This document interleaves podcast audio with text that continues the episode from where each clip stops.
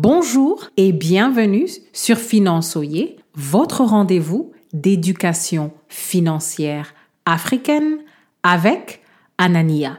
Avez-vous été victime de criminels qui se font passer pour vous dans des transactions financières importantes? Restez à l'écoute pour savoir comment prévenir le vol de votre identité financière.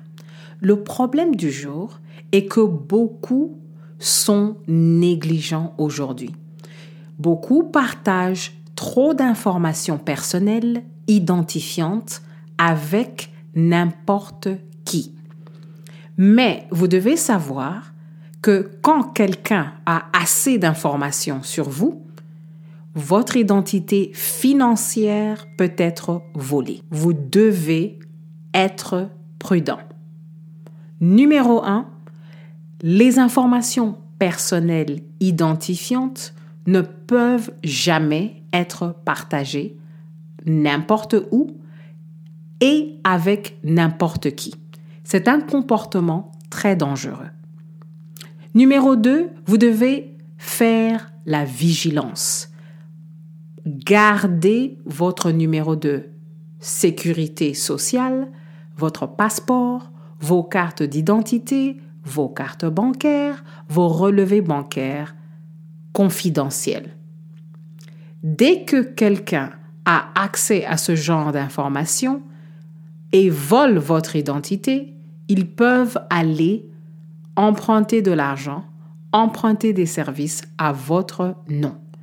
La troisième chose à considérer, ce sont les conséquences que vous allez gérer dès que votre identité est compromise. Juridiquement, vous allez être en position où vous devez chaque fois aller expliquer à la police, aux tribunaux, que les criminels qui n'ont pas encore été arrêtés ont volé votre identité. Les offres d'emploi peuvent être retirées si, après avoir fait des vérifications, on se rend compte qu'il y a beaucoup d'activités financières criminelles qui a été faites sous votre nom.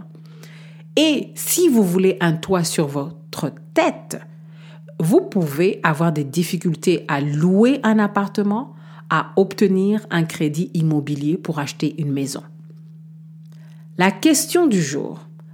Avez-vous été victime d'un vol d'identité financière? Quand on passe à un exemple pour illustrer le sujet du jour, les criminels qui reçoivent vos détails, qu'ils soient volés ou donnés par votre propre négligence, peuvent voler votre identité financière. Et beaucoup de gens se rendent compte que quelque chose ne va pas quand ils vont à la banque pour, par exemple, chercher un crédit immobilier. La banque va vérifier vos antécédents et va trouver beaucoup d'activités financières criminelles. Et bien entendu, votre application va être rejetée. À ce moment-là, vous pouvez perdre des années à expliquer à la police, aux tribunaux, que quelqu'un est en train d'ouvrir des comptes bancaires, des cartes de crédit et plein de choses à votre nom.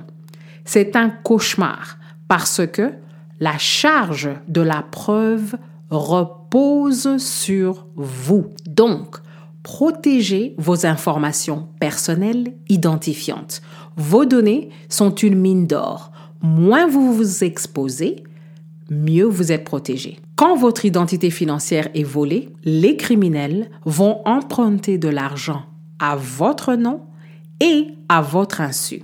Et vous ne voulez pas avoir des antécédents criminels, vous ne voulez pas avoir des antécédents financiers qui font surface au moment les plus importants de votre vie. Si vous ne faites pas attention, votre négligence va vous coûter des années à rétablir votre nom et votre crédit. Merci beaucoup de nous laisser un avis sur votre plateforme d'écoute et à la prochaine.